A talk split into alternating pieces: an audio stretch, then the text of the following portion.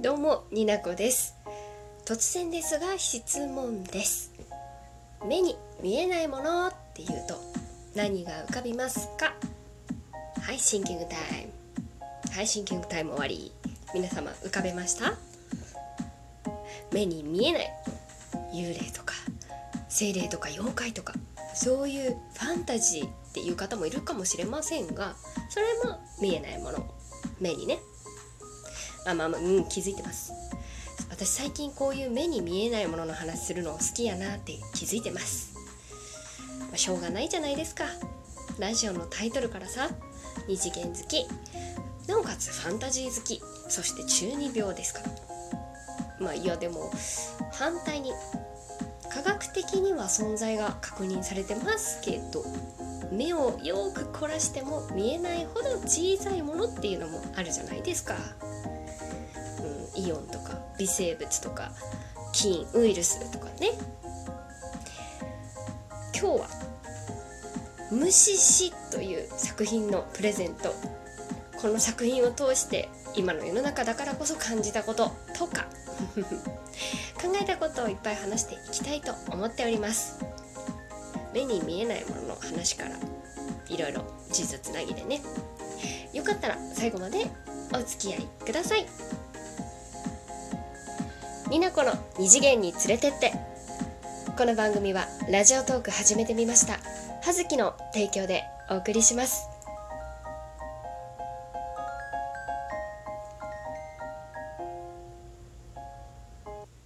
というわけで今回は提供券をいただきましたありがとうございます。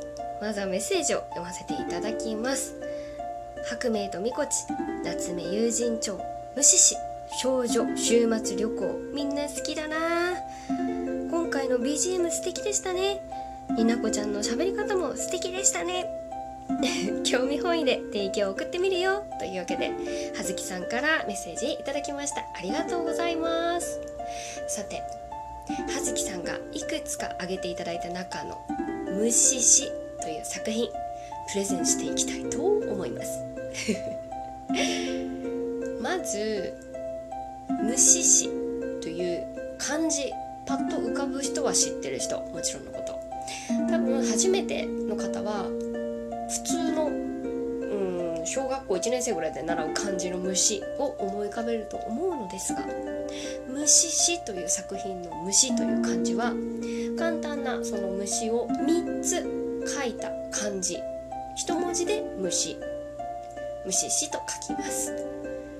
こちらの作品は漆原由紀先生による日本漫画の作品、うんうん、日本漫画の作品。およびそれを原作としたアニメ。あとゲームもあるのかな。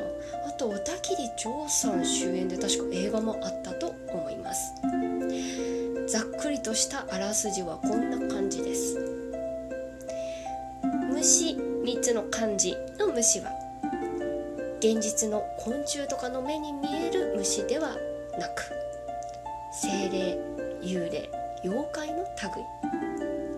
普通の人間の目には見えないそれらは作中で我々とは在り方の異なる命などとも説明される。この虫と呼ばれるものは時に人間とし人間にとって害となることもある。虫に関する知識を持つ虫専門家の医者研究者であるのが虫師。主人公の銀子が虫師として旅をしながら仕事を請け負うというのが虫師の主なストーリーとなります、うん、今の話を聞いてみて皆さんどんなイメージが浮かびましたでしょうか？知らない人は特にイメージしてほしい。なんかちょっと怖い感じとか似た作品で挙げるとすると夏目友人帳のような印象を受ける方もいるかなと思うんですけどうんまあ似てるところもあるんですけど結構ね違いも多いです。虫師は虫師なりの、うん、恐ろしさだったり怖さだったり優しさがあるのでその内容の方 内容の方。私がおすすめしたいなと思ったポイントどうにかこうにか3つに絞りましたのであのご案内させていただきます。ちょっと、仕事終わりに撮ってますので普通に仕事の言葉が出てきました。まず1個目。ファンタジーで現実離れしている話なのにどっか懐かしさがある。が1個目です。うん漫画でもアニメでも同じような感覚を私は得ました。なんでかなって考えた時にあのキャラクターたちが和装をしてるんですね、うん、ほぼほぼ。着物を着ています。世界線の異なる江戸後期ぐらいの日本が舞台なんじゃないかなと確か調べてそう感じたというかそう思ったんですが。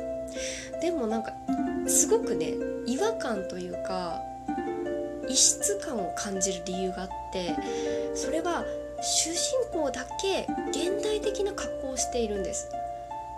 主人公の銀子はえっ、ー、となんかねシャツにパンツになんかコートも羽織ってたような気がする気がするだけかな。あの銀子がそういった現代的な格好をしている、まあ、割とね近代現代の格好をしているので読んでる読者だったり見てるアニメを見ている視聴者が銀行に自分を投影しやすいからこうスッと物語に入っていけるしなんかちょっと異質な感じも感じる懐かしさも感じるっていうのかなと私は分析しました。おすすめポイント22個目はほのぐらいダウナーな作品なのに優しく寄り添ってくれるような落ち着きのある作品であるということ。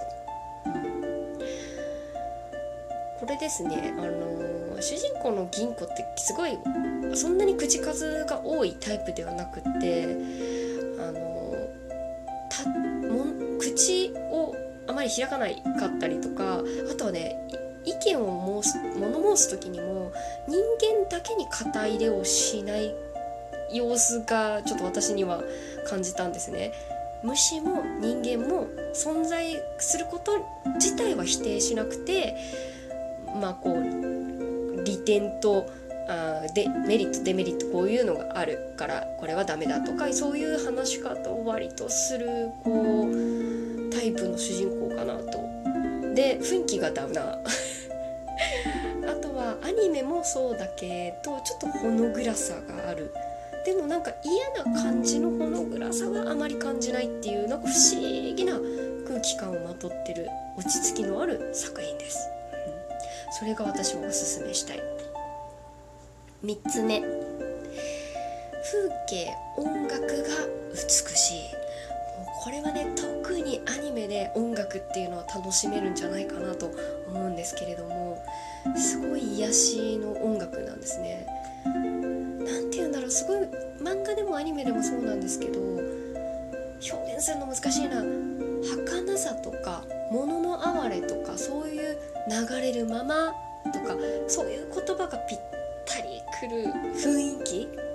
すごい言葉にするのが難しいんですがうんみんながね静まり返る頃の深い夜の表現だったりとか森の草木の風に揺れる表現だとか森の中で何かがうごめく様子とかがなんかね美しいって感じなんですね。この3つ私が伝えた3つをポイントにポイントとして注目して見ていただけるととっても嬉しいなと思いますちなみに私は虫師を見る時見たくなる時っていうのはちょっとなんか泣きたいっていう時に 見ちゃいます。さてこっからなんですけれどもえー、久しぶりに私が虫師を見て感じたことを話していきたいと思います。虫師の中ですごく印象的な言葉があります。全ての生命は他を脅かすためにあるのではない。ただそれぞれがあるようにあるだけ。すごくなんか印象的なんですね。このセリフというか言葉、うん、虫のことをそう表現しているのだと思うんですけれどもすごいこの言葉って優しい気がしました。うん言い換えると「あなたはあなたでいいんだよって私は聞こえたんです。改めて見て、うん、とってもね自分の都合のいい解釈なんですけれども。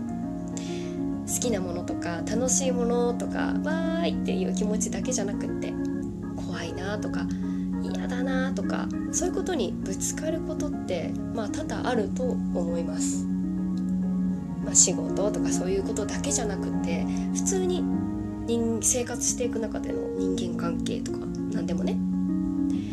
そういうマイナスな感情が自分の中に出てきた時に私結構ああこういう自分嫌だなって落ち込むタイプなんですね、うん、怖いとか嫌だっていう感情に対してあってもいいんだよってなんかちょっと受け止めてくれるようなそんな作品かなって思ったんです。だから寄り添ってくれるような優しい作品って感じたのはこういった理由かなと私は思います。はいというわけで1話完結の作品なのでご興味が湧いた方は是非ご覧になってください。YouTube でね公式の紹介動画があったと思います。探して貼っておきます。さて今回はここまでとします。お便りはハートのボタンすぐ下。質問を送るをタップして送ってください。